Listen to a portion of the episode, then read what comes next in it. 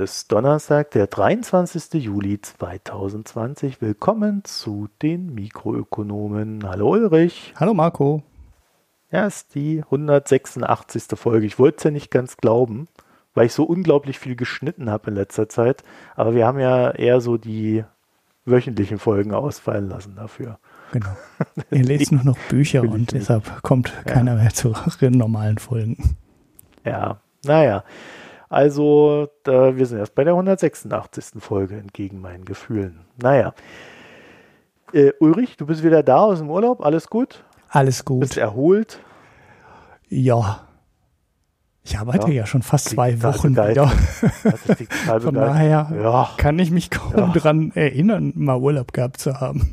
Aber so ist das. Ja, ja, dafür ist die Hanna jetzt weg, auch zwei Wochen. Und ich habe ja immer noch diesen irrsinnigen Plan, bis Oktober irgendwie alles zu erledigen und dann mal einen, einen Monat in Urlaub zu fahren oder so. Ja. Also, was heißt fahren, ne? Ich bleib dann halt da. Wohin auch immer man fahren kann, dann. Äh, ja, ich weiß es nicht. Jedenfalls ist alles, was warm wäre in Europa, ist dann wahrscheinlich nicht mehr warm im Oktober. Oder wird gerade kalt. Ja, angenehm kann es immer noch sein. Nach Griechenland oder Sizilien oder so. Also aushalten kann man es da immer noch. Ja, aushalten kann ich es auch in Deutschland. Also, dass das Ziel des Urlaubs ist. Ja, raussetzen. Ja. Vielleicht bleibe ich auch einfach daheim und mache die ganze Zeit Podcasts. Äh, ich brauche dann nur jemanden, der so schneidet. Oder liest noch 20 Bücher oder so. Äh. naja, also soweit zur Urlaubsplanung. Die äh, ob sie eintritt, wissen wir, wissen wir einfach nicht. Aber mal so als Idee in den Raum gestellt. Ja, also die allgemeinen Hinweise diese Woche sind recht kurz. Wir haben immer noch unseren Newsletter. Ich befülle ihn wöchentlich. Also mir wurde ja gesagt, als ich das Ding angefangen habe, ha, das wirst du so dermaßen bereuen. Bisher nicht. Also alles gut, alles zufrieden bei mir. Mhm. Ja, jede Woche kann ich so einen kleinen Kommentar machen und mich mal über die Welt ja, ich will jetzt nicht sagen auskotzen, ich bin ja kein Gabor Steingart. du bist heute noch nicht von RWE finanziert. ja, leider, das ist mein Problem. Ne? Ja, das wird ja nichts hier. weil wir nicht von RWE gesponsert werden, beziehungsweise äh, bei meiner Stromrechnung hier wird sich das auch nicht lohnen von RWE. Aber äh, Gabor tuckert ja mit so einem Panzer, hätte ich fast gesagt, mit so einem Schiff über, über die Spree oder was? Wo, wo tuckert er da rum? Ja, Spree ist das, ja, klar. Ja, ne? Ja, ich meine, da kommen schon Elektrokosten angefahren, ne? Wenn du mit so einem Ding da jeden Tag rumtuckerst. Ist das denn ein Elektroschiff? Das weiß ich gar nicht. Na, zumindest hat er einiges an Elektro da drauf. Ja. Aber ich meine, vielleicht so ein Hybrid. Ja, ich weiß es nicht. Man weiß Jedenfalls es nicht. RWE sponsort und äh, wir werden nicht von RWE gesponsert, sondern von unseren Hörerinnen und Hörern.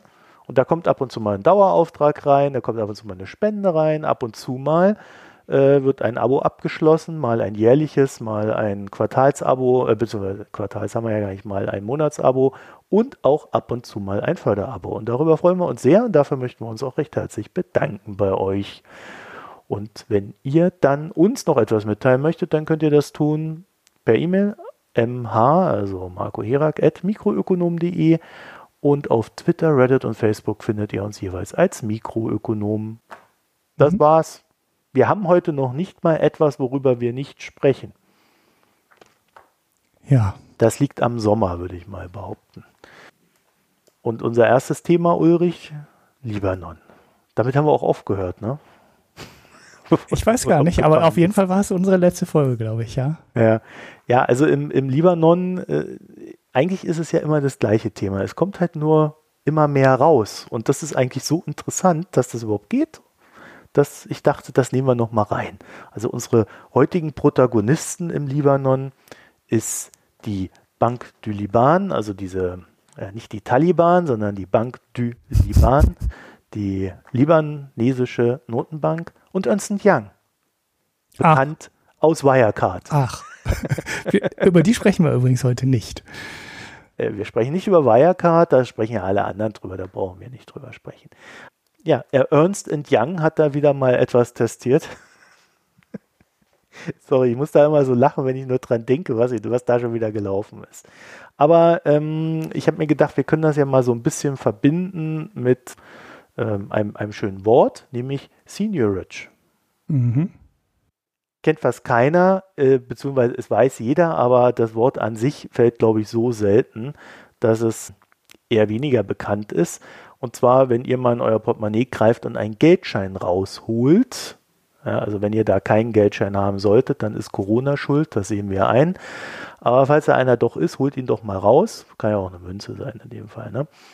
Wenn ihr euch den dann so betrachtet, äh, dann werdet ihr euch erinnern, dass der gedruckt wurde. Und diesen Druck, den hat natürlich eine Notenbank in Auftrag gegeben und ihn dann an die Geschäftsbanken zum Nominalwert vertickt oder rausgegeben. Und naja, wenn da 5 Euro draufsteht, dann ist der Nominalwert halt 5 Euro. Ja, und die Banken kaufen sich diese Geldscheine natürlich nicht im Sinne von, äh, ich lege hier mal 5 Euro hin und krieg 5 Euro. das ist ein mhm. bisschen Quatsch. Sondern sie leihen sich diese Scheine und geben dafür werthaltige Vermögenswerte als Sicherheit ab. Ja, also zum Beispiel seit kurzem diese ganz tollen EU-Anleihen von der EU-Kommission. Ne? Die kann man da zum Beispiel dann hinterlegen. Oder Bundesanleihen. Ja, also hier Bunde, vom Bund, die Anleihen. Wundervoll, ganz tolle Sache. Das nimmt jede Notenbank gerne. Ja, und ähm, die Notenbank hat dann dadurch natürlich auch so ein paar Einkünfte. Und ne, das ist dann so paar Zinseinkünfte und so ein Kram und äh, die behält sie ein und das fließt am Jahresende in ihre Gewinn- und Verlustrechnung ein. Und in Europa, äh, für die, die jetzt schon wieder sagen, aber das ist ja gar nicht ganz so richtig, wie du das sagst, in Europa ist es richtig. Denn in Europa gibt es natürlich noch die Spezialität, dass die Banken sich ihre Geldscheine nicht direkt bei der Europäischen Notenbank holen, bei der EZB, sondern bei den jeweiligen nationalen Notenbanken. Und die EZB bekommt für, die Gewinn, für ihre Gewinnrechnung dann 8% der gesamten im Umlauf befindlichen Banknoten zugerechnet. Ja, und dann verrechnet man das dann halt untereinander. Das soll ja an der Stelle auch schon reichen, um zu verstehen, was Seniorage ist, äh, zumindest im technischen Sinne. Und was man jetzt alles daraus machen kann, das werden wir jetzt äh, am Fall Libanon besprechen. Denn die libanesische Notenbank hat in 2018 6 Milliarden Dollar an Vermögenswerten ausgewiesen für sogenannte Senior Rich on Financial Stability. Mhm. Äh, kennt kein Mensch. Weiß, nee, weiß habe ich noch nie ist? gehört. Ja. ich habe es versucht rauszufinden. Das gibt es nicht. Also, Aha. es gibt es im Libanon. So, und äh, der ehemalige libanesische Notenbankchef, der hat entschieden, dass diese Bewertung dieser Vermögenswerte angemessen ist. Und in dem Sinne ist das auch wortwörtlich zu nehmen, denn dieser Wert entsteht, weil der Chef das so entschieden hat. also der hat sich halt hingestellt und gesagt, so, hier ist die Bilanz, ja, also da haben wir 6 Milliarden an Seniorage und Financial Stability. Da und dann fragt wahrscheinlich einer von Ernst Young, äh, was, was ist das? Und dann sagt er, ja, also ich habe entschieden, dass das, na, das ist das wert. Mhm. So, puff. also kommt es jedenfalls daher. Ja, also äh, das Problem an der Sache ist tatsächlich, das gibt es nicht. Und selbst wenn es das gäbe, dann würde der Wert dessen, nicht dadurch entstehen, dass der Notenbankchef sagt, das ist so und so viel wert, sondern dann gäbe es buchhalterische Regularien dafür. Mhm. Ja. Also keine Ahnung, was die sich da wieder ausgedacht haben. Es spricht jedenfalls dafür, dass diese 6 Milliarden in der Bilanz nicht unbedingt werthaltig sind oder eher so eine Wirecard-Werthaltigkeit haben. Man weiß es nicht. Unsere libanesischen Freunde waren in der Hinsicht jedenfalls schon immer recht kreativ oder sagen wir mal kreativer als der Rest der Welt, denn äh, sie haben in der Vergangenheit diese Seniorage-Einnahmen als Vermögenswerte ausgewiesen und zwar die zu erwartenden Einnahmen. Also die haben dann gesagt, ja, also nächstes Jahr kriegen wir doch äh, so und so viel, ja, das nehmen wir dieses Jahr schon mal als Einnahmen rein. Mhm. Das war schon immer ungewöhnlich, das war bekannt, das wurde diskutiert und äh, was auch immer. Und diese ganzen speziellen Posten in der Bilanz der libanesischen Lotenbank laufen als andere Assets. Mhm. Nennt sich einfach andere Assets. Und wenn man sich dann so diesen, diesen gesamten Bilanzposten anschaut, dann könnte man auf die Idee kommen, dass er 39 Milliarden Dollar beträgt. Mal zur Relation, die gesamte Bilanzsumme beträgt 150 Milliarden Dollar. Und wenn wir jetzt darüber nachgrübeln, ob alle anderen Assets so werthaltig sind, wie das, was wir eben besprochen haben, was der Chef entschieden hat, dann ähm, sieht das irgendwie übel aus, oder? Hm. Hm? Meinen können ja Geld drucken. aber solange keiner glaubt, dass es ja, was wert ist. Wenn es ja Geld drucken wäre, ne? aber das ist es ja noch nicht mal.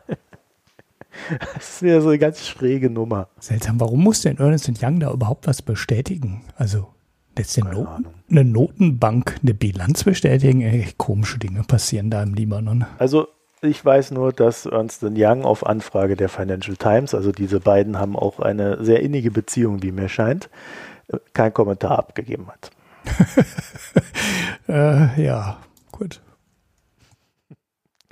Ja. Ja, also irgendwie, es fällt einem dazu auch nicht mehr viel ein. Ne? Das ist, äh, da, da, geht einfach einer her und sagt, so, wir haben jetzt hier das und das und das ist so viel wert. Und dann kommt das einfach da rein. Also, äh, Ne? Das Interessante ist aber, äh, wir, wir sehen das dann immer von außen und können uns denken, ist doch Quatsch.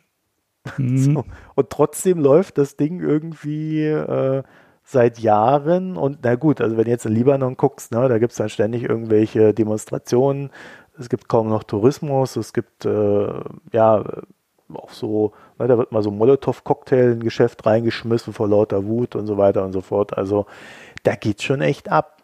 Aber ja, die Notenbank trägt nicht unbedingt dazu bei, dass äh, die ganze Sache äh, ja wahrscheinlich zu einem friedlichen Ende finden wird. Und wenn ihr, wenn sich jetzt irgendjemand noch an unsere früheren Folgen erinnert, also mit dem IWF, äh, mit, ja, also Deutsch IWF, äh, reden die irgendwie immer noch mal gelegentlich, aber es geht nicht voran.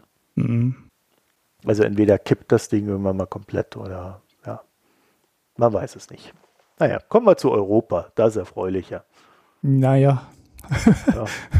Also ich kann dazu nur sagen, ich habe so gar keinen Bock mehr auf Europa. Also nicht auf Europa, sondern auf diesen ganze, dieses ganze Gehampel da in, in der EU mit diesen ganzen Verhandlungen da, mit diesem kleinen Österreicher, der sich da irgendwie. Äh, Und dem großen macht. Holländer. Und dem großen ja. Holländer, der geht mir auch ziemlich auf den Keks. Ne, so ein kleines Land mit so viel Einnahmen aus Steueroasengeschäften. Genau, das ist ja eigentlich das, das ja. ist ja eigentlich das. Dann Fiese erzählt er uns, wir sollen alle sparen. Ja, ja.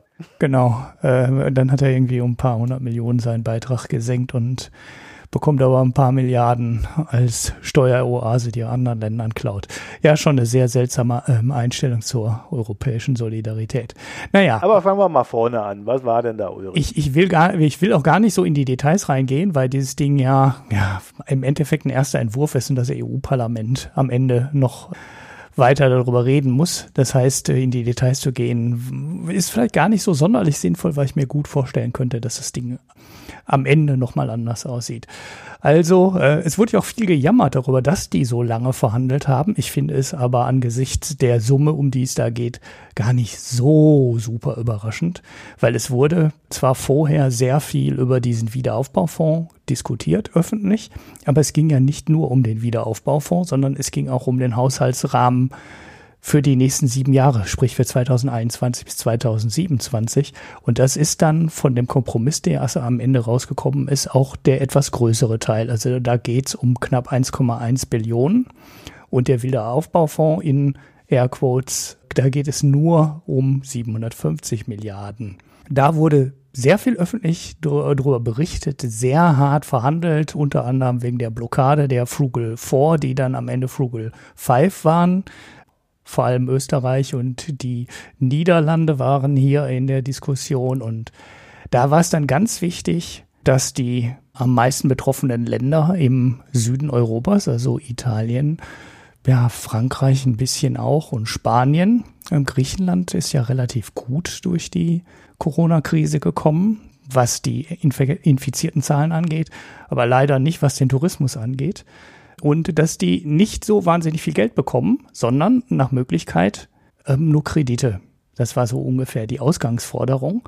Der Plan war allerdings 500 Milliarden in Cash und 250 Milliarden als Kredit.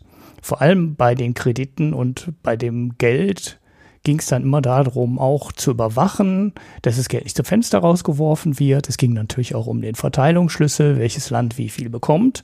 Und ganz wichtig waren den sparsamen vier bis fünf dann, dass der Kreditanteil höher wurde und der Geldanteil schrumpfte.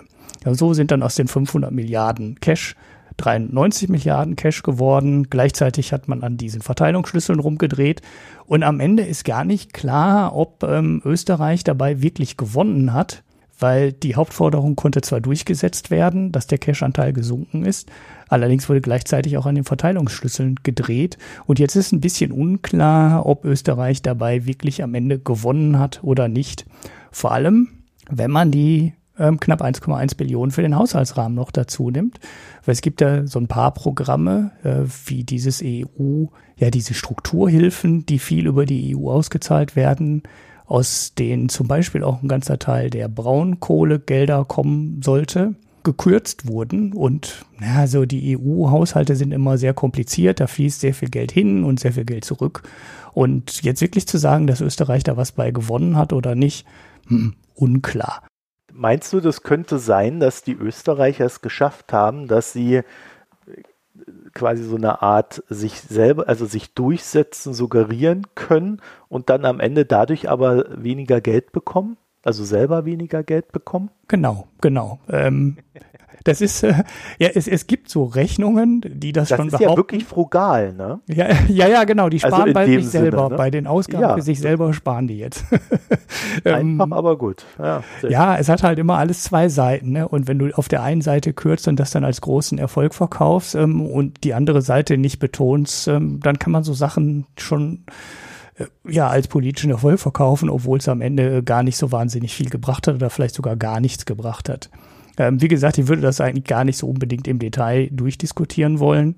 Der André Kühnlenz bei der Finanz und Wirtschaft hat einen ganz netten Kommentar dazu geschrieben, weil es besteht ja auch das Risiko, das ist das, weswegen ich eigentlich auch gar nicht in die Details gehen möchte, dass dieses Wiederaufbauprogramm auch deswegen am Ende teurer wird, weil es zu klein ist. Ne, es gibt ja durchaus so Sachen, die erst wirken, wenn sie groß genug sind. Und es kann ja sein, weil die 750 Milliarden sind am Ende auch nicht so super viel Geld. Du bist immer noch im Promille-Bereich, wenn du das gesamte BIP der EU nimmst.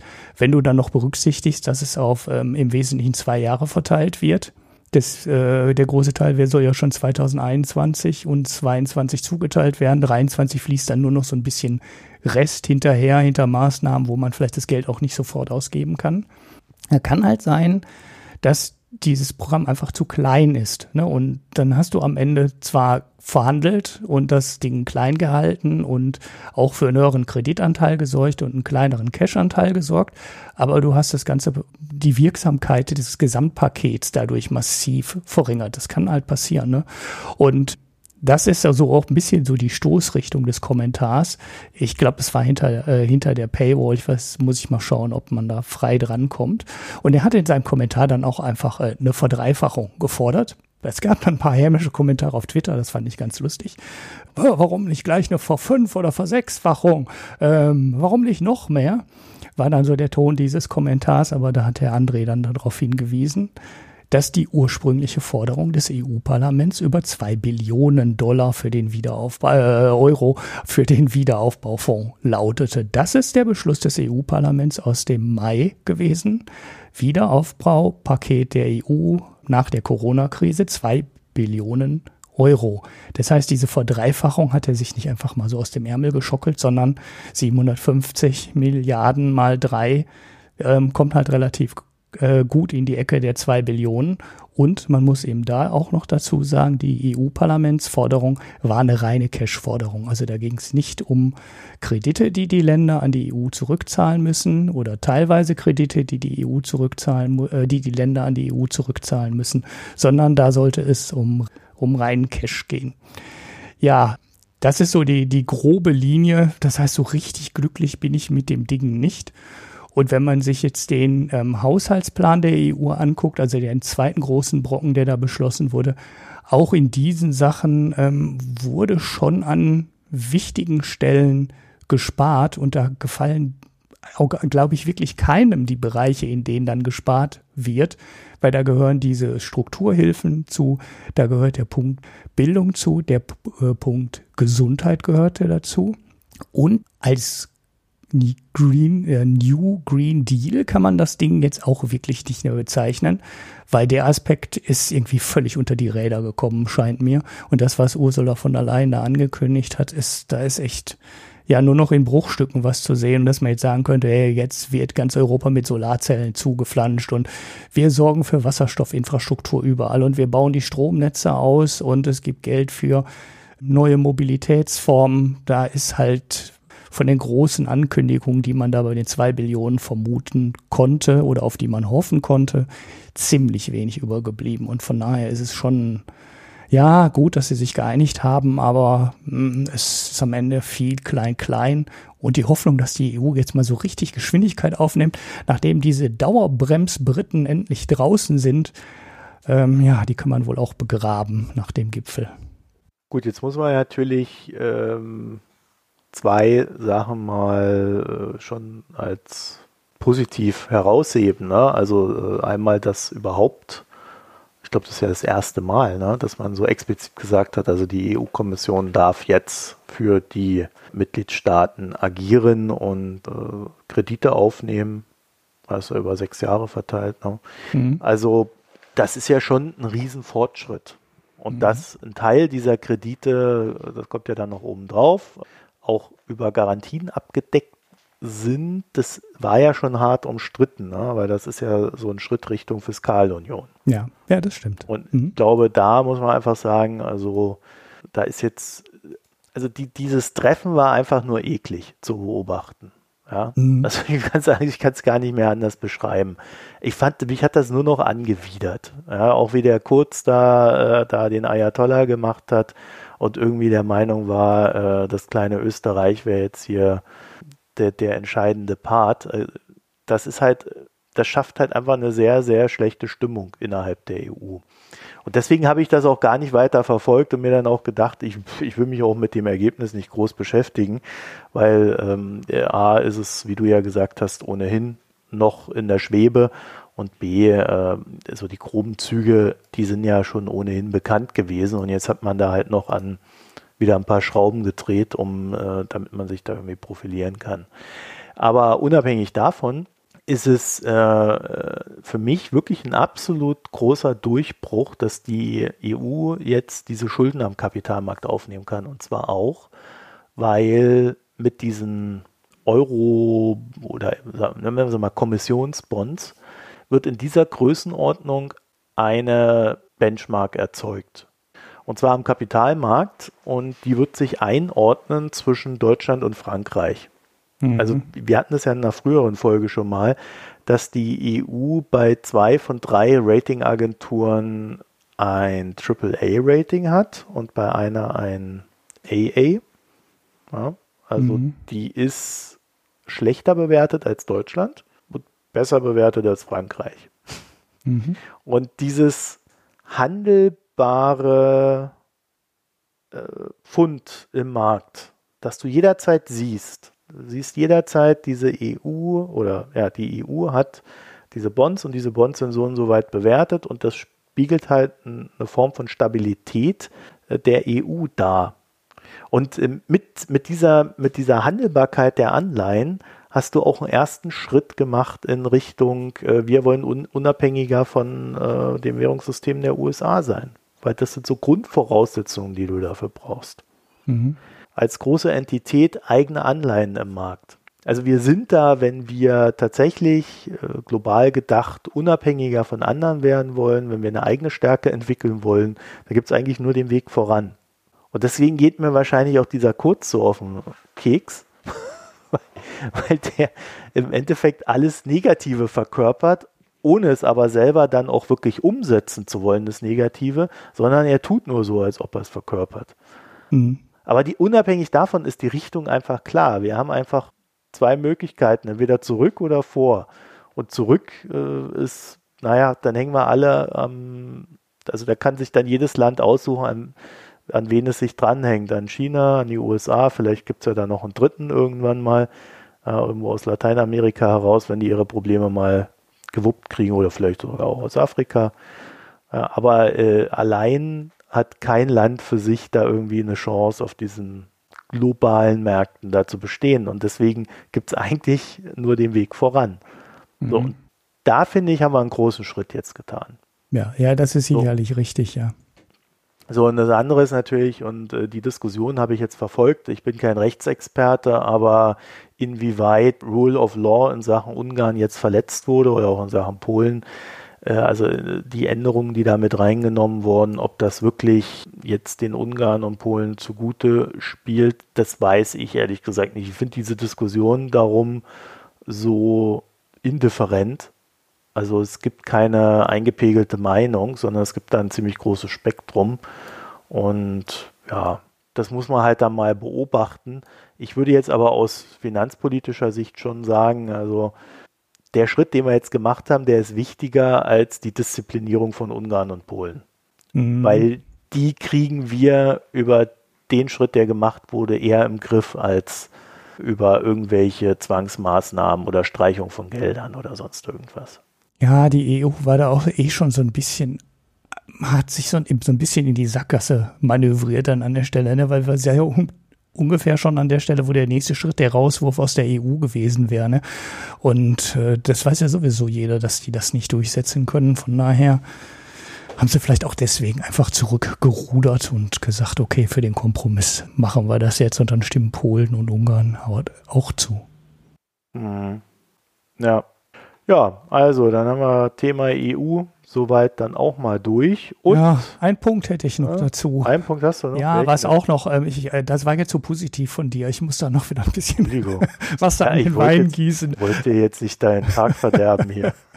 ähm, äh, äh, weil es gibt ja im Endeffekt dafür also was eben auch noch kommt, um deinen Punkt zu erweitern, ist halt, dass die EU demnächst nicht mehr über die Staatshaushalte finanziert werden soll, sondern die EU eigene Steuereinnahmen bekommt. Ich halte das zwar für sehr wackelig, weil da sind drei große Punkte in der Diskussion. Das eine ist die Plastiksteuer. Da fragt man sich natürlich, boah, wie viel Geld soll da bei einer Plastiksteuer auf Einwegplastik zusammenkommen? Das kann ja eigentlich nicht viel sein. Äh, es sind aber, glaube ich, drei Milliarden im Gespräch, also gar nicht so wenig, wie ich gedacht hätte. Ich frage mich nur, ob der Aufwand der Erfassung und äh, der Geldbetrag, der dabei reinkommt, sich dann irgendwie so die Waage halten. Und die beiden anderen Sachen sind halt wieder mal ähm, Digitalsteuer, die man schon, ne, oder die Internetsteuer, die man schon lange versucht einzuführen und nicht durchgesetzt bekommt. Und der dritte Punkt ist halt, ja, eine CO2-Steuer an der Grenze, was ich auch für total sinnvoll halte, wo ich aber ernsthaft daran zweifle. Also es war mal in einem Bericht, was ich aber nie glauben konnte, sogar 2021 als Einführungsdatum genannt. Und das halte ich für komplett und total utopisch, dass man dieses ähm, in, auch wegen des internationalen Aspekts ähm, ziemlich diffizile Verfahren dann umsetzen kann. Ich werfe da noch einen Artikel zu in die Show Notes vom CER, ähm, wo der aktuelle Stand zusammengefasst wird was äh, so eine Border Adjustment Tax für CO2 ähm, bringen könnte, wo die steht und wie man es machen könnte. Aber 2021 halte ich für total ausgeschlossen. Das, das braucht bestimmt drei Jahre Vorlauf oder noch länger. Und, du meinst, ja. äh, wenn jemand äh, Waren in die EU einführt, genau. dass dann eine CO2-Steuer, so wie wir sie ja auch dann vielleicht äh, ausreichend haben, äh, drauf gemacht wird, sodass, äh, und das ist ja, das ist ja eigentlich ein Instrument, um zu verhindern, dass, dass es, äh, wie, wie, wie nennt man das? Emissionsdumping oder sowas. Genau, ne? Wettbewerbsnachteil Gibt, aus also unserer du Sicht. produzierst dann irgendwie ganz dreckig in China und importierst dann nach Deutschland. Mhm, genau. Du kannst halt deine CO2-Steuer nicht beliebig hoch ziehen, wenn du ein Industriestandort sein willst. Also sobald, wenn du Autos herstellen willst oder Stahl herstellen willst oder Beton, wobei Beton jetzt nicht so ein internationales ja, Gut ist. Ja, das ist ja der Grund, warum die Bundesregierung so zurückhaltend bei der CO2-Besteuerung ist oder bei der CO2-Bepreisung, wie man ja in Deutschland sagen muss, mhm. weil wir ja keine Steuer haben und immer sagt, wir müssen das auf EU-Ebene lösen. Und äh, weil nur da kannst du ja dann wiederum diese ganzen Steuer, ähm, äh, Einfuhrzoll, Emissionsbesteuerung, was auch immer. Also es kann ja sein, dass es in Form einer, einer Abgabe oder in Form eines Zolls oder was auch immer erfolgt, weil nur dort kannst du das ja einführen. Also Deutschland selbst kann das nicht einführen. Mhm. Und dann hast du natürlich das Problem, wenn du dann selber einfach bei dir selber die CO2-Bepreisung zu hoch ansetzt, in diesem Sinne, dass du dir dann selber einen Wettbewerbsnachteil verschaffst. Mhm, genau das weiß ich natürlich, dass das so Leute, die für den, äh, gegen den Klimawandel sich einsetzen, äh, da überhaupt nicht gerne hören. Aber da müssen wir halt auch zur Kenntnis nehmen, dass die Mühlen der, Demo äh, der Demokratie, ja, die Mühlen der Bürokratie da echt langsam arbeiten. Und da ist natürlich recht, 2021 wäre sehr schön, weil damit hätte man das Problem dann nämlich auch recht schnell vom Tisch. Aber, tja, kann ich mir auch nicht vorstellen. Ja, naja, auch wenn wir es 2023 kriegen, sowas ist ja immer, wäre auch noch völlig in Ordnung. Ne? Nur, dass ja das jetzt schon wieder so großzügig eingeplant wird, da ja. irgendwelche Einnahmen verhalte ich für ein bisschen wackelig. Jetzt grundsätzlich ist das in Ordnung. Wir haben gesehen, wie lange die Einführung äh, des Emissionshandels gedauert hat und ich glaube, man sollte sich nicht vormachen, dass die Einführung einer Border Adjustment Tax so wahnsinnig viel schneller geht. Ne? Also da muss halt viel geschaffen werden. Du musst bestimmen, wie viel CO2 in Produkten drin sind. Ne? Das wirst du sicherlich nicht so super genau machen müssen unbedingt, aber man wird es halt machen müssen. Ja, und dann, wie gesagt, internationale Abstimmung. Ne? Da sprechen dann WTO und so Leute rein. Und wenn ein Trump dann noch an der Regierung sein sollte, äh, dann wird es schwieriger. Dann wird es natürlich schwierig, weil sobald wir irgendeinen Zoll auf egal welchen machen, dann äh, wird es eine Antwort geben aus den USA. Ähm, mal schauen, ja, wie sich das entwickelt. Das sind aber echt komplizierte Fragen, weil du natürlich auch dich dann dahin begeben könntest zu sagen, ja, hätten wir jetzt ein Handelsabkommen mit den USA geschlossen? Dann steht da vielleicht schon drin, dass wir das nicht dürfen. Dann steht da vielleicht drin, dass wir das nicht dürfen. Vielleicht äh, wäre es aber auch in einem Handelsabkommen drin gewesen. Äh, ne? Vielleicht hätte man da eine Einigung schon gehabt und so weiter. Also das sind ähm, ganz, ganz schwierige Geschichten. Man kann natürlich, äh, um das ein bisschen zu entlasten, einfach sagen, naja, da setzen wir halt unsere Sicherheitsanforderungen hoch. Ja, dann machen wir das halt über die Schiene. Ja, hertricksen so kann man ja immer, ne? Ja. Aber auch da bist du dann natürlich äh, bei Handelsabkommen äh, natürlich auch an gewisse Spielregeln wieder gebunden, weil das natürlich wieder jeder weiß und das dort berücksichtigt wurde. Ja, darüber kannst du dann aber auch nur Sachen aus dem Markt raushalten und hast keine Einnahmen, ne, um wieder zu der Finanzierung des EU-Haushalts oder des Corona-Pakets zurückzugehen. Naja, aber ne? dann wird ja mehr an die äh, von naja, deutschen Unternehmen vielleicht verkauft in Deutschland und dann äh, geben die dann die. Mm, ja, ja, okay, das, kann, das stimmt natürlich. Also der Verbraucher bezahlt es dann, um es mal kurz zu sagen, über die Umsatzsteuer zum Beispiel. Ja, das, das, sind natürlich so Sachen, äh, da ist schön, dass da überhaupt dran gedacht wird. Ne? Mhm. Aber gut, dann, äh, nachdem du mir jetzt den Abend dann jetzt versaut hast, lieber Ulrich, dann kommen wir mal zu TikTok. Ne? Wir alle mögen Unterhaltung. Ja, unser vorletztes Thema, ja, also ich, ich verrate es euch, der Ulrich will natürlich noch über Tesla reden. äh, ich brauche mal so ein Thema, Nein, wo ich mich nicht darauf vorbereiten muss. Der, der kleine Elon Musk-Fanboy hier. naja, also ähm, TikTok kennen wir alle mittlerweile. Ne? Wir hatten das ja recht früh hier im Podcast euch mal empfohlen. Ich habe es ja mittlerweile deinstalliert von meinem Handy. Ja, also wenn ich, ich habe es nie installiert. Mir reicht es, wenn alle meine Daten nach ähm, in die USA gehen. Sie müssen nicht noch zusätzlich noch nach China gehen. Ja, vor allen Dingen hat sich eingebürgert, dass äh, so die, die gut laufenden Memes von TikTok landen eigentlich auch immer auf Twitter. Ah, okay. das, von daher habe ich mir dann gedacht, ja, also dann brauche ich keinen Chinesen auf meinem Handy raus da. Ja, und die haben ja dann irgendwie auch so Blödsinn gemacht wie das Auslesen von hier einen Zwischenspeicher und alles so Kram. Mhm. Ne? Also alles, was man eigentlich nicht will. Ich weiß natürlich, dass Reddit und Co. das auch machen, von daher.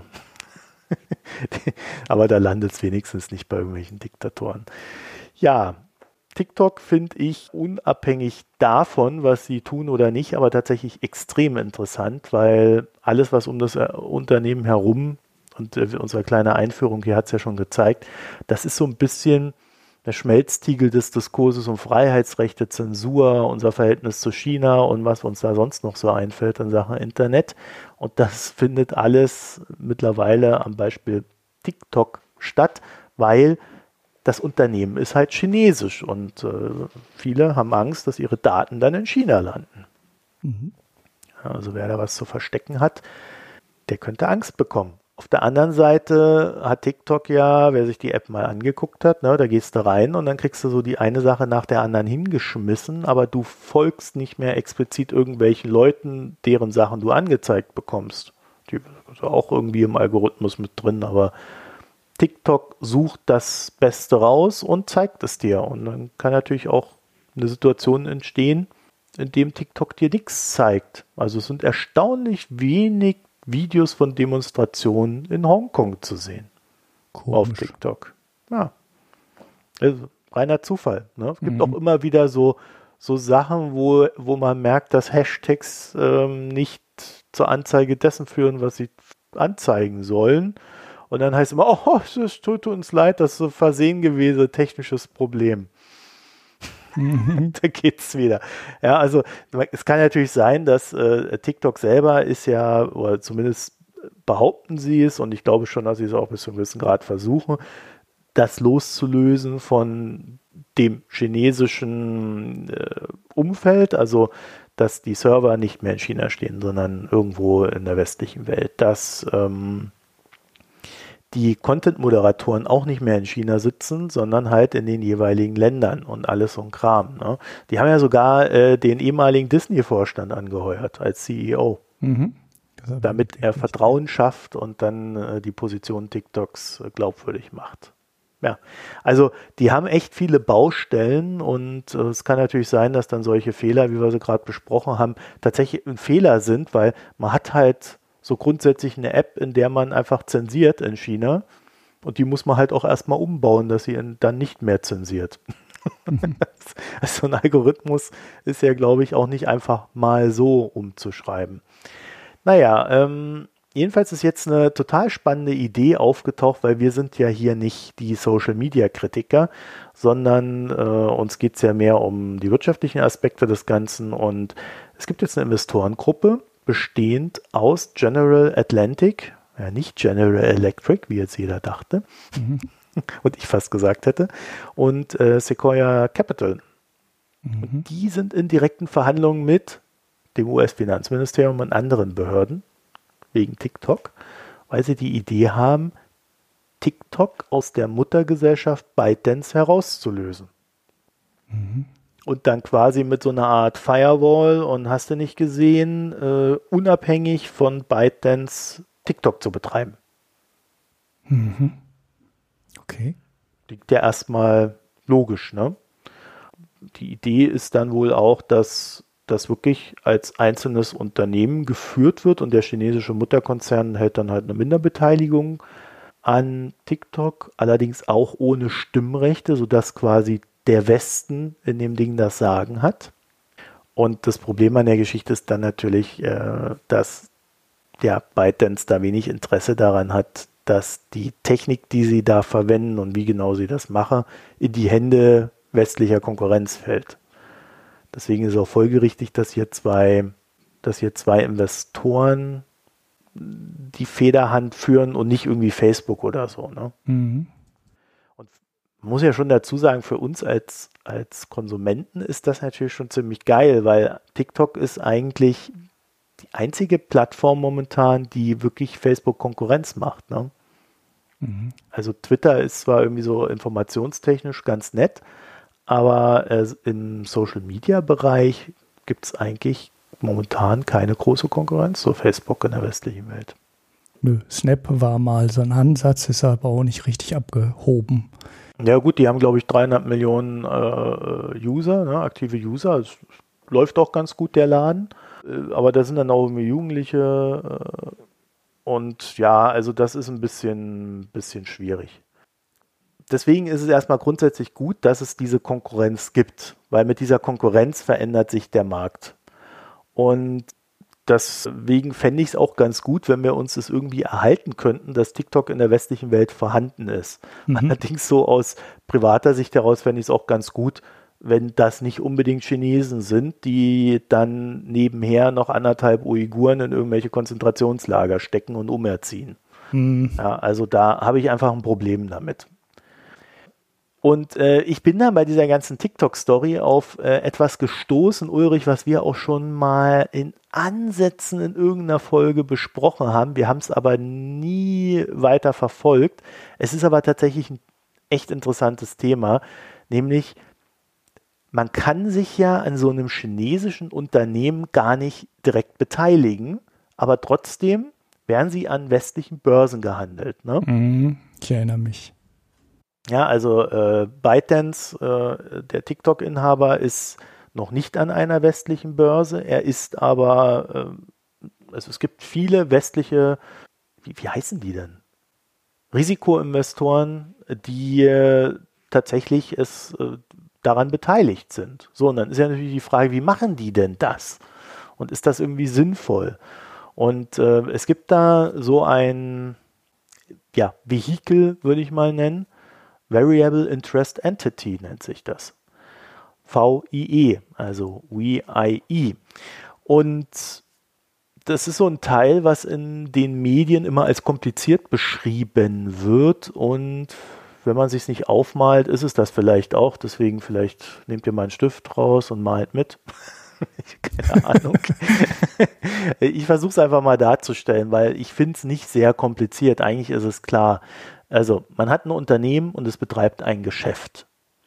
Und wenn man dieses Unternehmen in China betreibt und dummerweise irgendwas mit Technik macht, dann fällt man unter eine gewisse Regulierung, was ausländische Investoren betrifft, nämlich nö. so. Und ähm, dann gibt es halt dieses Schlupfloch. Und das läuft ungefähr so. Die Hauptanteilseigner des Geschäfts halten ihre Anteile über eine Firma im Festland China. Also eine klassische Holdingstruktur. Ne? Mhm. Also hast du ein Unternehmen, da liegen die Beteiligungen also da äh, sind die ganzen Unterunternehmen dabei. Ne? Also TikTok macht ja hunderte von Apps und, und äh, Office-Anwendungen und Cloud und was weiß ich. Und das liegt dann da halt in verschiedenen kleinen Unternehmen drin. Und an dieser Holding sind halt die Großinvestoren beteiligt. Und wie das halt so üblich ist, wenn viel Geld im Spiel ist, dann ist da nicht ein Typ, der irgendwie diese Anteile direkt in seinem Depot hält und dort liegen lässt, sondern dann hast du halt ein Unternehmen, was an dem Unternehmen beteiligt ist. Ne? Mhm. Und das könnte zum Beispiel eine Entität mit Sitz in Hongkong sein. Und dieser Entität mit Sitz in Hongkong könnte man im Fall TikTok zum Beispiel 98,8 Prozent der Anteile zugeschrieben haben. Und diese Entität in Hongkong wiederum gehört einer Firma auf den Cayman Islands. Ah, okay. Wer da in dieser Firma das Sagen hat, das weiß man nicht. Mhm. Das könnte man dann erfahren, wenn diese Firma in den USA an die Börse gehen möchte. Weil dann muss sie offenlegen, äh, wer da was wie wo tut. Höchstvermutlich ist der Chef dieser Firma auf den Cayman Islands, aber dann wahrscheinlich der CEO des Unternehmens, dem wie bei TikTok. Also der Typ, dem TikTok oder ByteDance gehört, der wird da wahrscheinlich dann auch die Fäden ziehen. So, und diese Entität auf den Cayman Islands wiederum hat die Möglichkeit, Anteile an Investoren zu verkaufen. Also Anteile an sich selber. Oh, dann könnt ihr Kapitalerhöhung machen, dann kannst du einfach hier ne, diese ganzen Startup-Investoren reinholen und hier, zack, zahlt mal, dann kriegt ihr. Oder du wendest dich halt an Softbank. Ja. So, und ähm, das Geld fließt dann, also das die aus den Kapitalerhöhungen eingenommene Geld fließt dann theoretisch ja, zurück in die Hauptgesellschaft und wird dann dort investiert und ja, dann brummt das Geschäft im Idealfall. Mhm. Jetzt ist natürlich dieses ganze Konstrukt, was man auch noch viel, viel komplizierter fahren kann, indem man noch weitere Zwischengesellschaften schafft und so weiter und so fort, natürlich schon per se so konstruiert, dass es eigentlich niemand wundern würde, wenn dann zwischendrin mal das ein oder andere Prozent an Provisionen gezahlt wird.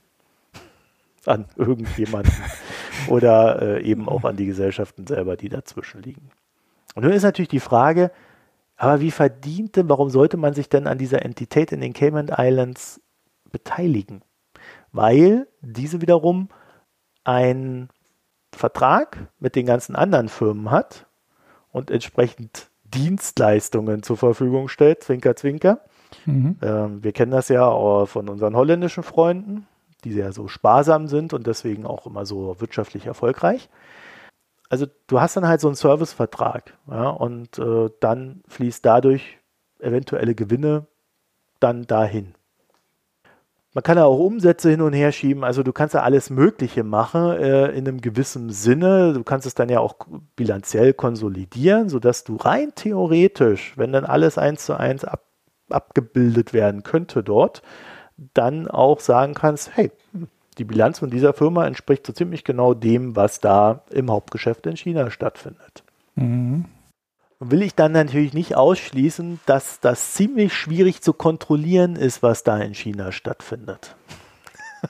also, so hast du quasi es dann geschafft, eine Entität zu generieren, die an die westlichen Märkte kann. Das Problem an der ganzen Geschichte ist nur, und das ist halt der Trade-off, das ist in China bekannt, die chinesische Regierung duldet das, aber es ist nicht wirklich offiziell. Das heißt, wenn die keinen Bock mehr darauf haben, mhm. und das könnte ja passieren, wenn man zu viele chinesische Konsulate in Houston schließt oder irgendwie sowas, dann ähm, ja, wird dann der Stecker gezogen und dann stehst du als Anteilseigner einer Gesellschaft auf den Cayman Islands vielleicht ziemlich dumm da. Wenn diese dann vorher vielleicht einen Wert von 100 oder mehr Milliarden hatte, dann könnte das ein ziemlich teures Problem sein. Mhm. Und wenn diese Unternehmen dann dummerweise vielleicht auch gar kein Geschäft außerhalb Chinas haben, dann könnte das richtig scheiße sein, weil du nichts hast, worauf du zugreifen kannst, was du dann dir krallen kannst. Ja? Und was dann Verträge wert sind, wäre dann vielleicht auch die Frage. Also, äh, das heißt, diese eine Beteiligung an so einem Unternehmen, und da ist ja dann auch noch die Frage, okay, du bist dann an dieser Hauptgesellschaft beteiligt, aber hast du überhaupt einen Zugriff auf das operative Geschäft im Sinne von, du, ähm, also die Beteiligung machst du da vielleicht mal nicht, eher mhm. nicht. Na? Mhm. Also du hast nicht wie in, in Deutschland, wenn du dann zur Hauptversammlung gehst, kannst du dann da irgendwie groß mitreden. Also da ist das Zugriffsrecht recht schwierig. Mhm. Ja, also äh, so ungefähr funktioniert das Ganze in seiner einfachsten Form. In der Realität natürlich noch mit ein paar Ecken und Wendungen mehr, aber das Grundprinzip ändert sich dadurch nicht. Also dieser Spruch von der Komplexität, Komplexität heißt immer nur, da ist mehr, aber es ist dadurch nicht schwieriger, weil das Prinzip ja immer gleich bleibt. Mhm. So, Ulrich, bist jetzt äh, kurz davor, dich in China zu beteiligen. nee. Äh, beziehungsweise auf den Cayman Islands. Genau, so, ja, ja, genau. Oder in Hongkong oder wo genau auch die Beteiligung dann aufschlägt. Nee. Ich hatte eigentlich mal früher, das dachte ich, mit diesen China A und B Aktien irgendwie verstanden und dass die einen äh, aus diesen Gründen weil die halt Stimmrechte haben und echte Beteiligung sind, äh, nur Inlandschinesen kaufen dürfen und bestimmte nur dann auch ans Ausland verkauft werden und das wird dann irgendwann mal freigegeben. Aber äh, das war, glaube ich, auch nur das Bild ganz oben an der Oberfläche und ja, betrifft halt wirklich wahrscheinlich andere Firmen, ne? also die halt äh, regulatorisch nicht so relevant sind, was weiß ich, ein Stahlunternehmen oder sowas. Und sobald du in Hightech oder Pharma oder Internet oder so gehst, dann musst du wahrscheinlich diese Konstruktionen fahren, wie ByteDance die gefahren hat. Oder? Hm. Ja, äh, aus China heraus schon, ja. Ja. Und äh, du weißt ja, wie das so mit Geld ist. Ne? Es, es will halt immer Rendite. Mhm. Und dieses Ich will Rendite ist, ja, es ist halt was es ist, mit Risiken verbunden. Bei der geopolitischen Lage, würde ich sagen, sind diese Risiken gestiegen. Aber es ist ja schon total interessant, was man damit so alles machen kann. Ne? Der Ursprung dieser Vehikel, die ich hier gerade beschrieben habe, dieser Variable Interest Entities, ist ja eigentlich, dass man Verantwortung abgibt. Also, also dass man sich quasi aus einer rechtlichen Verantwortung, ich will jetzt nicht sagen rausstiehlt oder so, sondern dass man halt einfach die so wegschiebt. Und äh, das war ja lustigerweise auch so ein bisschen Kern des Buches, was wir da gelesen hatten, was der Ulrich zumindest zur Hälfte durchgelesen hat, aber nicht mitbesprechen konnte. Bedauerlicherweise. Ja, ich war ja nur bis zur Hälfte. Das ist vielleicht ein bisschen wenig, um damit ja, zu sprechen, ja. Ja, aber das Prinzip ist genau das. Ne? Also genau darum geht es dann im Endeffekt. Und das kannst du halt für alles Mögliche benutzen. Mhm. Und das Lustige ist, dass es halt seitens China momentan geduldet wird, weil sie ja auch genau wissen, so kriegen wir Geld rein und können unsere Unternehmen mit diesen Auslandsinvestitionen hochpäppeln. Mhm. Was natürlich total geil ist. Ne? Du brauchst noch nicht mal eigenes Kapital. Es entstehen chinesische Milliardäre, und der Westen ist so gierig darauf, Geld zu verdienen, dass der dann die Konkurrenz hochzüchtet, die ihm dann äh, auf den Weltmärkten dann den Ärger bereitet. Mhm. Ja. Ist halt ja, so. so. Jetzt kommen wir zu jemandem, der das Spiel völlig durchschaut hat, der wagemutig in den chinesischen Markt gesprungen ist, dort innerhalb kürzester Zeit eine Fabrik hochgezogen hat und dann erstmal nichts produzieren konnte, weiß Aber nur kurz. Aber, nur aber in tausend saß er. Er ist kurz davor, auf dem Mars zu fliegen. er ist kurz äh, davor, seine zweite Milliarde zu bekommen aus dem Optionsprogramm. Ja, Anders. das ist doch aber nur der Anfang. Es gibt ja einen Zehn-Punkte-Plan, oder? Äh, ja, ja, es sind mehrere, zehn oder zwölf Schritte, ich weiß gar nicht, wie viele es waren. Es war auf jeden Fall lustig, vor allem, weil er zwischendurch ja selber mal für 420 Dollar seine Aktie vom, äh, von der Börse nehmen wollte, die jetzt 1600 Dollar kostete. Der hätten die Sau dieses Mal gemacht, ne? Ja, ja, wo er sich vor allem, äh, wo er vor allem auch selber gezeigt hat, wie viel Glaube äh, oder Vertrauen und Zuversicht er in sein eigenes Optionsprogramm hatte, weil das war natürlich völlig utopisch. Das hat er irgendwie bei 150 oder 250 Dollar Aktienkurs aufgelegt. Ja, und, aber er äh, hatte doch, Ulrich, ja. erinner dich, er hat sich doch geärgert. Er hat sich über die Shortseller geärgert. Ja, ja, genau. Und deshalb hat er dann gesagt, äh, ich verzichte auf mein super tolles Optionsprogramm. Ich nehme die Aktie jetzt einfach für 220 von der Börse. Naja, hat er dann nicht gemacht. War auch besser so. Weil jetzt ist der Kurs äh, viermal so hoch und diese völlig utopischen Optionsprogramme ziehen auf einmal alle bei 150 Milliarden oder wie viel waren das? Äh, Börsenwert, 180 Tage lang. Und jetzt zieht die zweite Stufe, hat jetzt auch schon gezogen und ich glaube, die dritte ist auch schon relativ realistisch. Ja, das heißt, der Elon ist noch reicher, als er bisher eh schon war. Ach so, ja, es geht natürlich über Tesla, ne? Das ja, es geht über Tesla, genau.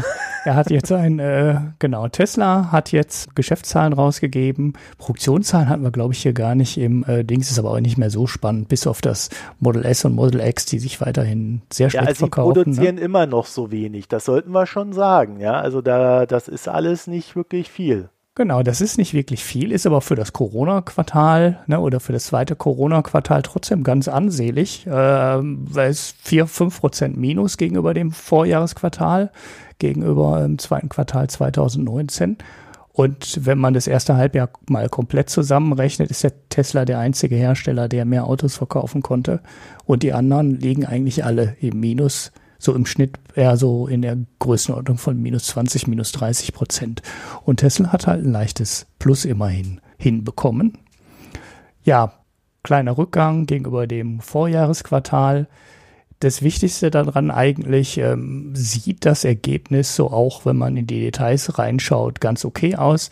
Sie haben wieder einen Free Cashflow erwirtschaftet, trotz steigender Investitionen. Also Tesla hat nicht nur deswegen gute Zahlen geliefert, weil sie Investitionen zurückgefahren haben, sondern sie sind sogar 100 Millionen höher als im Vorquartal. Cashbestand liegt jetzt bei 8,6 Milliarden Dollar. Das sind gut 500, Milli 500 Millionen mehr als im Vorjahresquartal. Von daher alles, ähm, alles in Ordnung. Wichtig, auch unter dem Strich ist ein Gewinn übergeblieben von gut 100 Millionen. Und das ist interessant, weil Tesla damit in den S&P 500, also in die 500 größten Aktien der USA aufgenommen werden könnte und sehr wahrscheinlich auch aufgenommen wird, weil das Aber war, jetzt nicht, weil sie 100 Millionen verdient haben, sondern weil es das vierte Quartal Genau, weil es vier Quartale hintereinander sind und damit gelten sie dann halt als äh, solide Firma und ja, es gibt dann noch so ein paar weiche Kriterien. Die harten sind alle erfüllt, ne? wie sitzt in den USA, eine Aktiennotiz an der Nasdaq oder ähm, an der ja, also New York Stock Exchange ja, und so weiter. Ulrich, das ist alles Ulrich, erfüllt. Du stellst, ja, das, du stellst das so ein bisschen, ne? man muss ja, wenn du dir mal die, Kap äh, die Marktkapitalisierungen anguckst, ne? Also, ja, ja, die sind zwölf oder so, ne, insgesamt. Also Tesla ist da schon extrem weit oben mhm. mit dieser Marktkapitalisierung. Also es ist dann eher äh, so ein, so ein kleines Wunder, dass sie dann halt auf so, aufgrund so eines Kriteriums dann halt doch nicht in so einem S&P 500 sind. Sie sind ja auch nicht im Dow Jones, ne? Mhm. Ja, nee, Wo man ja eigentlich ja. auch sagen könnte, da gehören sie rein. Aber äh, die sind für ihre Größe in erstaunlich wenigen Indizes und das korrigiert sich jetzt und es trägt dann natürlich dazu bei, in dieser Erwartung, dass der Aktienkurs steigt. Ja, und äh, gleichzeitig sehen wir, um das jetzt mal vorwegzunehmen, sehen wir, dass die äh, Shortbestände in der Aktie immer weiter runtergehen und da gab es in den letzten Wochen einen kleinen Short Squeeze. Jo, weil die Aktie ist ja wirklich durch die Decke gegangen. Ne? Also bei so einer Aktie, die äh, mit 200 oder 250 Milliarden an der Börse bewertet sind, dass dann die Aktie nochmal so Kurssprünge macht von 10 oder 13 Prozent am Tag, das ist dann doch etwas ungewöhnlich.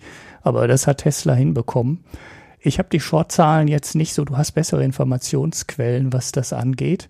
Aber wenn ich das in Prozent der ähm, Marktkapitalisierung angehe, ist es, glaube ich, so eine ungefähr so eine Halbierung jetzt inzwischen ne, von den Höchstständen aus.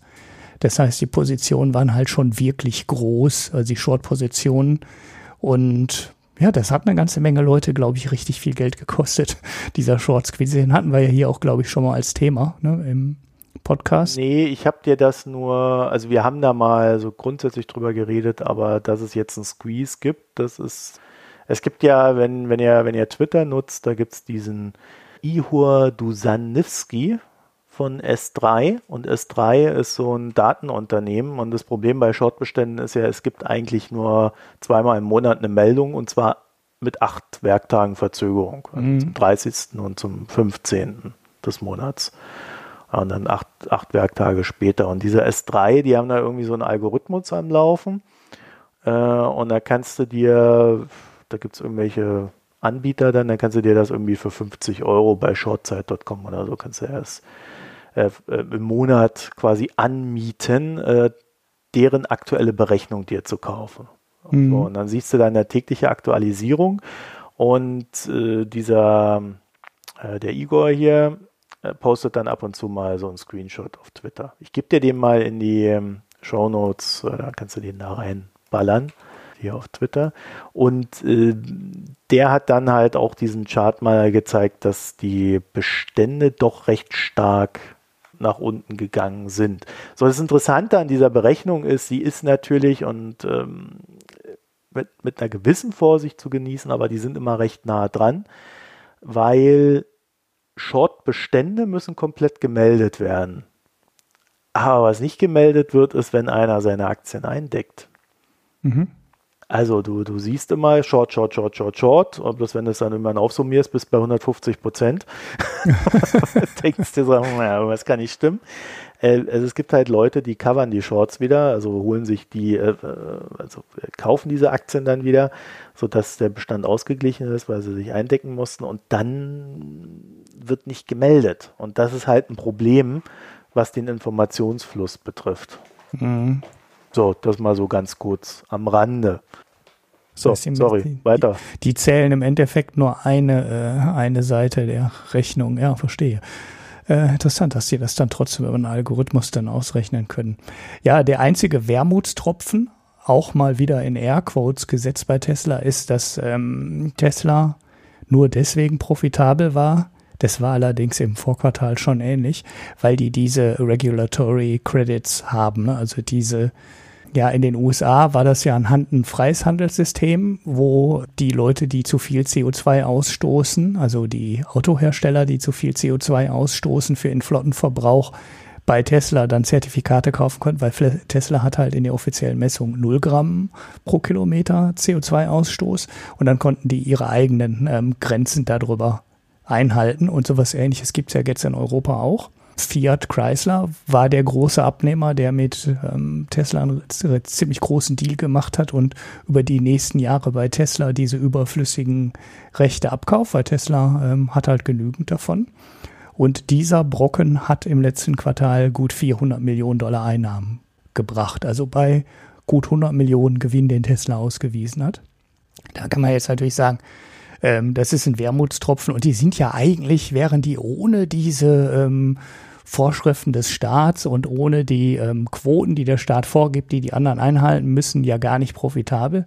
Da kann man aber auch dagegen sagen, ja gut, die Bedingungen waren immer klar und Tesla ähm, hat sie halt übererfüllt und die anderen Hersteller ähm, erfüllen sie halt nicht und müssen die ganzen Sachen dann künstlich bei Tesla abkaufen und schieben den ganzen Haufen Geld jedes Quartal jetzt auf den Tisch, für die Tesla eigentlich ja nichts wirklich tun muss, ähm, außer halt Elektroautos zu verkaufen und das machen sie ja sowieso ich glaube, in der FAZ war da natürlich genau äh, zu dem Punkt wieder ein Kommentar drin. Das sind ja eh so E-Auto, Tesla, Skeptiker, die dann direkt sagen, ah, die sind ja gar nicht profitabel, ohne die hätten sie das nicht. Ja, allerdings auf der anderen Seite, liebe Kommentatoren, Daimler hätte nicht 1,5 Milliarden Miese gemeldet, sondern vielleicht nur 1,4 Milliarden Miese gemeldet, wenn sie nicht irgendwo anders künstlich äh, Rechte ein, hätten einkaufen müssen. Das ist halt derjenige, profitiert davon, der vorne weggeht und die Quote übererfüllt. Und genau das war ja immer der Sinn und Zweck der Übung, wie bei jeder CO2-Steuer auch. Ne? Da zahlt halt auch der, der viel CO2 ausstößt. Und wer als erster anfängt, da zu sparen, hat halt äh, Verschmutzungsrechte dann quasi über und kann sie an andere verkaufen. So ist es konstruiert.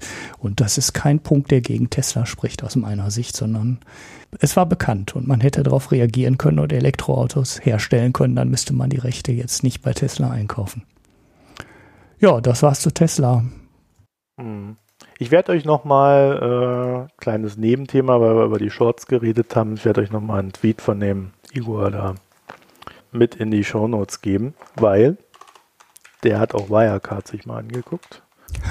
da siehst du, dann siehst du, dass bei Wirecard, ah gut, das ist jetzt der 20. Juli, dass da immer noch 17,8% Short waren. Und wenn du auf den Wirecard-Kurs guckst, dann wirst du sehen, dass der immer noch erstaunlich hoch ist. Mhm. Dafür, dass das Ding Betrug war und pleite. Und es liegt halt genau daran, dass da noch so viele Short sind. Mhm. Und die sich dann halt immer mal wieder eindecken müssen. Ne? Jetzt ist der Kurs ist bei 1,70 Euro. Also, würde ich ja sagen, gehört in Cent-Bereich. Ja. Ja, das wird irgendwann nochmal schön, wenn das verfilmt wird mit Leonardo DiCaprio oder so. ähm, ich freue mich schon drauf. Es war ja am Anfang schon klar, dass das irgendwie verfilmt wird, dass es mindestens so eine ARD-Doku gibt, aber inzwischen mit den ganzen Connections, die da aufpoppen und dem russischen Geheimdienst und äh, Bitcoin und so weiter, muss es eigentlich schon fast in Hollywood auch ver verfilmt ja, werden. Ja. Markus Braun ist ja auch ein Berater von Herrn Kurz gewesen. Ja, das wollte ich an der Stelle nochmal erwähnen, weil ich mich ja über den Herrn Kurz hier so ausgelassen habe vorhin. Das dürfen wir nicht vergessen. Herr Kurz und Herr Braun waren per Du. Ja. Na ja, gut, das weiß ich nicht, ob sie per Du waren, aber wahrscheinlich. naja, wie auch immer. Also Tesla, da kann man nur sagen, ja, mal sehen, wie lange das noch läuft. Also ich bin, bin gespannt. Ja, der Aktienkurs ist natürlich komplett irre, ne? aber äh, da, da, will das ich jetzt ich. da will ich auch nichts zu sagen. Also das ist ja äh, mehr wert als ähm, alle deutschen Automobilhersteller zusammen sind sie ja schon ähm, jetzt ein bisschen länger, schon seit ein paar Wochen, aber äh, auch Toyota überholt und da kannst du ja inzwischen alle irgendwie zusammenzählen. Das ist schon. Ja, aber es macht natürlich keinen Sinn. Ne? Also äh, ab einem gewissen Punkt wird Tesla dann schon auch mal äh, größere Stückzahlen liefern müssen oder halt äh, liefern müssen, dass die große Vision, die ja noch dahinter steht, über das Elektroauto hinaus, dass die Realität wird, weil sonst äh, kracht das Ding halt dann doch irgendwann zusammen. Das ist halt aber das Problem, irgendwann. Wie mhm. immer bei diesen ganzen Geschichten weißt du halt nicht, wie lang es noch läuft. Mhm. Ja. Ja gut, sie bauen zwei Fabriken, ne? Also sie bauen ja noch eine. Äh, das ist ja vielleicht auch noch Texas? so Texas, ne? Also ich, haben sie Texas gesagt? Gut, ich in Brandenburg, ne? Ja, ja, genau. Sie haben die, die, die Ursprungsfabrik mit, mit, mit einem Volumen von 500.000 pro Jahr ungefähr. Äh, die in Shanghai fährt jetzt an. Die in Berlin soll auch die Kapazität bekommen für Model 3 und Model Y für, glaube ich, 500.000. Grünheide heißt das, nicht Berlin. Ja, Grünheide in Brandenburg in der Nähe von Köpenick. Ähm. Ja, also ich möchte dazu mal sagen, ich war ja letztens in Cottbus, da sind die alle ganz äh, begeistert äh, über das, was da so in den nächsten Jahren passieren wird. Nicht nur wegen Tesla, sondern auch äh, wegen den ganzen Investitionen, die da jetzt so aus dem, aus der Braunkohle nicht mehr Abbaugeschichte da reinströmen werden. Mhm. Haben sich wohl auch noch so ein paar äh, Beamtenumschichtungen äh, erkämpft und alles. Also da ist richtig gute Stimmung im Osten, das sage ich dir. So, und äh, eine der interessanteren Geschichten war, ich habe es jetzt aber nie nachgeprüft, also absolutes Hörensagen an der Stelle, diese Tesla-Fabrik, die soll schon an Nord Stream 2 angeschlossen sein. Wie an Nord Stream 2. Hä? Ja, die verlegen da ja die Rohre da überall. Und die sind da schon dran. Aha, interessant. Ähm, ja, ein Kommunalpolitiker aus der Gegend erzählt. Ja, ich habe in, in Rügen auf meinem Urlaub, ne, wir, wir gleiten jetzt so in den Gesellschaftsteil über, man merkt es, ne? Ja, ja, ja. Äh, da lagen auch ganz viele Rohre. Da wollte ich eigentlich auch mal, mal nachgucken. Ist das der ähm, Ort, wo Nord Stream 2 in Deutschland ankommt? Kommt es auf Rügen an? Also in Sassnitz lagen in der Nähe des Fährhafens unfassbar viele Rohre. Und ich habe mir die, ich wollte das immer noch mal nachgucken auf der Karte, ob das da ankommt. Ich hatte eigentlich irgendwie sowas wie ähm, Travemünde oder sowas im Kopf. Aber da wäre wichtig wahrscheinlich auch was durcheinander. Und ja, ähm, da muss also irgendeine Pipeline ankommen. Ja, kann ja auch irgendeine andere sein, ne? aber so viel Rohre wieder auf dem Haufen lang. Jetzt haben die da so nur dort gelagert. Ja, das ist klar, dass sie die noch, dass sie die noch verschiffen. Ne? Ähm, aber da lagen mehr Rohre rum als bei Mannesmann. Das ist ja hier direkt bei mir um die Ecke. Ne? Mannesmann, Salzgitter, die alten Röhrenwerke. Und da liegen ja auch immer viele Röhre rum, Rohre rum, aber äh, da in der Nähe des Fährhafens war auch ein großer Berg. Naja, ähm, ist schon auch wurscht. Du kannst ja den Gesellschaftsteil, äh, den, den Marker für den Gesellschaftsteil schon etwas früher machen. ja, ja, ich mache den rückwirkend. Ja, also weiß ich nicht. Mit Rügen habe ich jetzt auch ad hoc nicht gleich gefunden. Mhm. Da müssen wir im Trüben fischen. Ja, also Gesellschaftsteil. Du kannst ja schon mal anfangen zu reden und ich hole mir die leere Flasche, weil ich habe sie vergessen zu fotografieren, weil dann kann ich was erzählen. Sie landet übrigens bei Lubmin in der Nähe von Greifswald in Deutschland. Das ist ja jetzt nicht wirklich Rügen, aber ähm, nicht wirklich weit weg davon. Naja, vielleicht werden die von Rügen auch auf Meer gefahren, dass das Verlegeschiff quasi sich die in Sassnitz abholt. Gut, Gesellschaftsteil. Ich habe keinen Pick. Womit fangen wir denn an? Ich habe aber ein Bier. Äh, natürlich aus Rügen. Und zwar von der, von der Störtebeker Brauerei habe ich ein Bier. Ja. Und zwar ein Witbier. Das habe ich hier noch nie getrunken. Das ein was? Ein Witbier. Das ist äh, so ein Bier hatte ich schon mal so ein paar davon, eigentlich eher so aus Belgien, Holland, also aus dem flämischen Bereich, glaube ich, von Belgien. Und ähm, das ist so ein Bier, was aromatisiert wird. Also meistens Stamm ist immer Koriander und so ein paar Sachen, die vielleicht so ein bisschen in die Richtung gehen. Und dann irgendwie was Zitroniges, also aus der Schale von Zitronenfrüchten. Die sind oft sehr gewöhnungsbedürftig, weil wenn zum Beispiel Koriander gibt halt auch so eine pfeffrige Note und so, man kennt ja auch so eine Nelkennote in ähm, normalen Weißbier. Und manche von den holländischen Bieren sind ziemlich stark. Das heißt, das kannst du so einem normalen Biertrinker nicht auf den Tisch stellen. Der, der stirbt dann, wenn er nur sein Pilz gewöhnt ist. Das war aber ein relativ mildes. Also da war dieser Koriandergeschmack nicht so drin.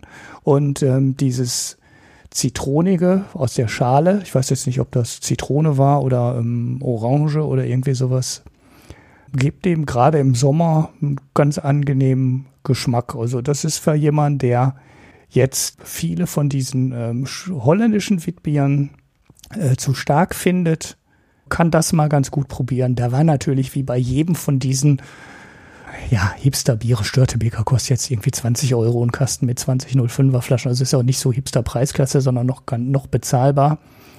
Alles Mögliche drin. Da waren Haferflocken mit drin und ich glaube, es war sogar noch ein drittes Getreide drin. Also Weizen, wahrscheinlich dann normal Gerste auch noch. Und Haferflocken waren da drin und ähm, ja, habe ich jetzt nicht geschmeckt. Ne? Also das sind natürlich Sachen, die schmeckst du nicht raus. Da müsstest du mal wahrscheinlich wirklich neben dem Fass stehen und ein, einen Aufguss oder einen Sud bekommen, in dem die Haferflocken drin waren und einen, in dem die Haferflocken nicht drin waren, dass du da einen Unterschied schmeckst. Aber äh, das fand ich rund und das ist ein schönes, ähm, ganz gutes Sommerbier, vor allem wenn man diese ja, Mischbiere nicht mag. Ne? Also wenn man nicht diese üblichen Ralau und sowas mag mit so viel ähm, Limo-Geschmack, dann kann man das so als zitroniges mal ganz gut als Alternative nehmen. Okay. Ich habe Black Blood. Oh. Imperial Stout. Okay. Von Pü Haste Brewery. Und da steht, da steht Imperial Stout brewed with beetroot juice. Ah. Rote Beete. also ich habe selten so einen intensiven Biergeschmack gehabt wie hier. Und äh, also das, man muss dazu sagen, das Teil hat 10,5 Prozent. das heißt, äh, das ist mehr Wein als Bier. ja, also puh, ähm, ich fand so intensiv, dass ich nicht wirklich irgendwas geschmeckt habe. Ich war einfach nur so, what? So und beim zweiten Schluck wurde es dann schon besser aber ich konnte mich eigentlich bis zum Ende nicht mit dem Ding anfreunden. Was auch daran liegt, dass es einfach viel zu süß ist für meinen Geschmack. Ja, die sind oft so süß.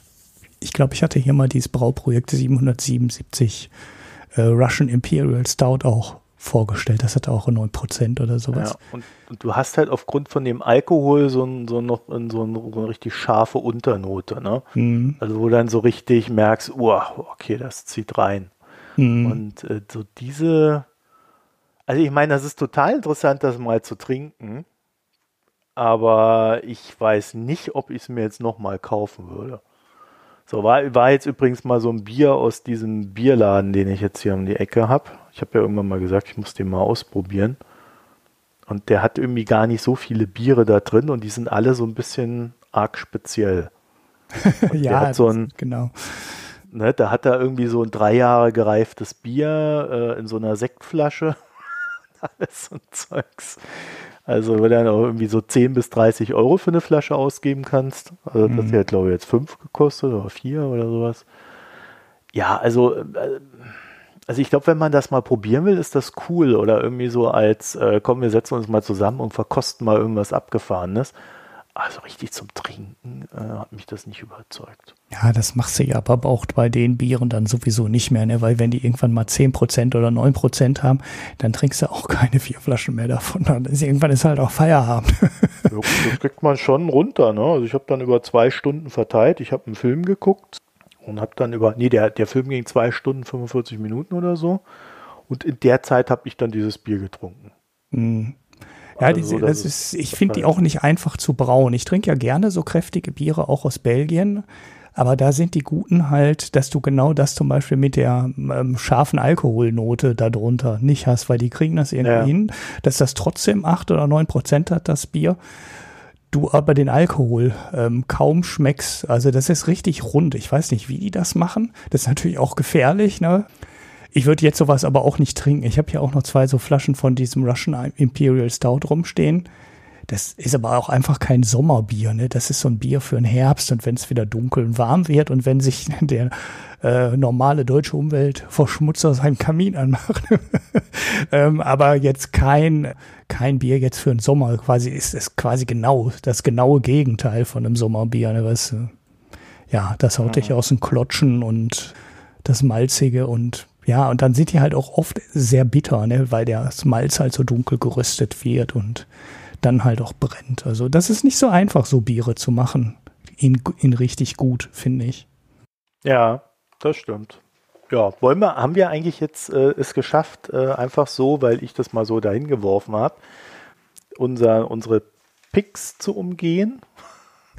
da haben wir keine Picks? Äh, äh, nee, ich habe ehrlich gesagt keinen, keinen wirklich guten Pick jetzt. Also ich hätte noch einen Pick, den ich anbringen könnte. Ja, ich hätte dieses ähm, Dings von dem äh, CER gepickt, also diese Border Adjustment Text Geschichte. Aber die hatte ich ja jetzt, da haben wir ja drüber gesprochen, von daher. Ja. Naja, also dann hätte ich jetzt noch einen Pick, den ich dir dann auch gleich gebe. Und zwar äh, Newsletter-Abonnenten wissen mehr. Ich habe einen Film geguckt, der mich echt irgendwie stark beschäftigt hat. Also ähm, ein verborgenes Leben heißt der von Terence Malick. Da geht es um so einen österreichischen Widerstandskämpfer aus dem Zweiten Weltkrieg. Und der Film, das ist jetzt, sagen wir, ich würde sagen, dem, was ich jetzt gelesen habe, vielleicht so zu 97 Prozent historisch korrekt. Ja. Mhm. Also die Grundgeschichte ist dann, da haben sie ein bisschen gedreht, um das irgendwie vielleicht filmisch aufbereiten zu können. Aber ich glaube, äh, worum es geht oder dem dann auch ging, äh, das kommt halt sehr gut rüber. Und das ist so ein, äh, der, der, Film ist völlig abgefahren. Also ich bin überhaupt kein Freund von diesen Zweiten Weltkriegsfilmen. Ja? Also weil entweder sind das immer so Heldenepen, ne? wo, wo dann einer gegen alle und äh, sowas oder oder das ist immer so, ja, also es gibt ein paar gute Filme, aber halt nicht viele. Und äh, in dem Ding haben es, hat das der Regisseur das so gemacht, dass, also du weißt zwar, was diesen Typen treibt und was sein, warum, warum er das macht, aber er erklärt das fast gar nicht. Und stattdessen reden immer alle anderen auf ihn ein, warum er doch anders handeln soll. Mhm. Sodass du quasi so eine Art ständigen Dialog des Rechtfertigens und des, äh, warum wir tun, was wir tun und so weiter. Und natürlich auch dieser völligen Verblendung und dieser, dieser, dieses Hasses, der da drin steckte, sodass du den dann ja ziemlich greifbar vor dir hast. Und das ist total interessant gemacht. Also das, äh, das hat mich echt äh, äh, dann noch so, also man sollte den vielleicht nicht kurz vorm Einschlafen gucken, weil ich habe dann echt die ganze, die, die Nacht dann irgendwie noch von dem Ding geträumt und so. Also das, äh, da habe ich echt eine Weile gebraucht, das zu verarbeiten. Aber das ist ein total interessanter, spannender Film. Er, und der ist extrem langsam. Mhm. Also es ist kein Film irgendwie, wo groß Action-Szenen sind oder so. Der spielt da irgendwie in den österreichischen Alpen, in so einem Dorf ja, dann irgendwie im Knast und mit der Folter und so weiter. Also gibt es auch ein paar weniger schöne Szenen dabei, aber alles soweit erträglich, glaube ich. Ja, also extrem langsam und durch diese Langsamkeit dringt es halt sehr tief in deinen Geist ein, weil das es ist zwar in gewissem Sinne wieder repetitiv, aber du hast halt so, so du, du, du beginnst dann ab einem gewissen Punkt so auch diese Muster zu erkennen und dann gleichzeitig auch diese Absurdität der Muster, weil an jeder Station erzählt ja einer, ja, glauben Sie, glauben Sie, das wird hier jemals aus diesem Raum herausdringen? Das, dafür interessiert sich doch keiner, was Sie hier machen. Ne, aber das System ist halt das System. Das System muss bestrafen und deswegen geht es halt aus dem Raum raus, weil halt jemand in den Knast muss, weil halt jemand vor Gericht muss, weil halt jemand erschossen werden muss, oder beziehungsweise äh, Fallbeil war es in dem Fall. Und äh, selbst da haben sie noch geschafft, so diese Absurdität des Ganzen auch in seiner Aktenbesessenheit und in seiner, ne, es muss so und so und so und so laufen. Ne? Also äh, total interessant und spannend und aber keine leichte Kost, glaube ich. Das heißt, äh, da sollte man mit einem gefestigten Geist rangehen. Mhm. Und mit Zeit, wie gesagt, 2 Stunden 45. Ja. Wird der Ulrich verlinken? Mache ich gerne. Ich muss nicht schneiden. ja, ich bin mal wieder Die dran. kleinen Freuden des kleinen Markus. So, dann würde ich sagen, sind wir durch, oder? Ja. Ja, also, wer möchte, dass der Ulrich hier öfter wieder auftaucht, der muss jetzt auf unsere Internetseite gehen, www.mikroökonomen.de und ein Premium-Abo abschließen. Lass mich nur durch Bier bestechen. Kommt der Ulrich nie wieder. ja, äh, beziehungsweise damit der Ulrich seinen Urlaub finanzieren kann irgendwann mal. Nein, also äh, da könnt ihr das Premium-Abo abschließen, worüber wir uns sehr freuen. Das ist immer noch in der Beta, das heißt, es äh, kriegt eh momentan jeder alles. Aber ab heute sitzt der Konrad an der Website, also irgendwann findet das alles mal ein Ende. und ansonsten freuen wir uns natürlich, wenn ihr die ganzen Sachen hier über die sozialen Netzwerke verbreitet und quasi Werbung für uns macht. Darüber freuen wir uns besonders. Und dann bleibt euch noch Facebook, Twitter, Reddit, alles at Mikroökonom mit OE. Da findet ihr uns, da könnt ihr uns ansprechen. Im Regelfall antworten wir. Mhm. Naja, nicht alles, aber oftmals. Genau. Ja, dann wünsche ich euch noch eine schöne Zeit und bis bald. Tschüss. Tschüss.